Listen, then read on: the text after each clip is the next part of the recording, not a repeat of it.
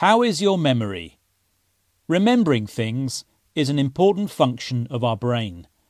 If we can't recall how to do something, we can't survive.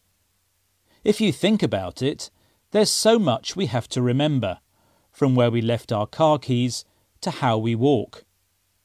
Maybe it's no surprise that sometimes we are forgetful. Memory allows the brain to store and retrieve information when required. Our short term memory can hold a small amount of information for a short time, while our long term memory can hold an unlimited amount of information for a long time.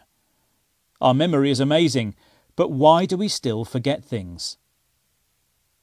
It's possible we don't always store information in our memory effectively, maybe because we are in a rush or we consider it irrelevant at the time. When we do store information, we often make connections with other things, which helps us recall it later. If you don't have these connections, then it can be easier to forget.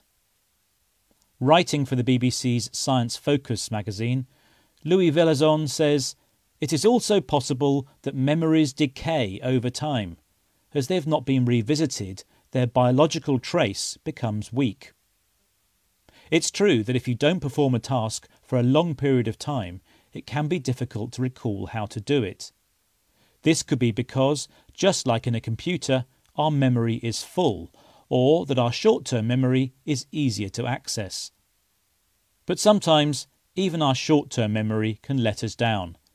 Have you ever gone into a room to fetch something only to forget what you wanted when you got there? This is called the doorway effect. Writing for the BBC Future website, psychologist Tom Stafford explains that this occurs because we change both the physical and mental environments, moving to a different room and thinking about different things. Put simply, we are metaphorically trying to spin too many plates at the same time. So, if you have a mind like a sieve, it could be because you have too much on your mind but we do need to keep our memory sharp by continually using it, especially as beyond our 50s our brains tend to shrink in volume and our memory begins to decline. That's when we're at more risk of getting Alzheimer's disease.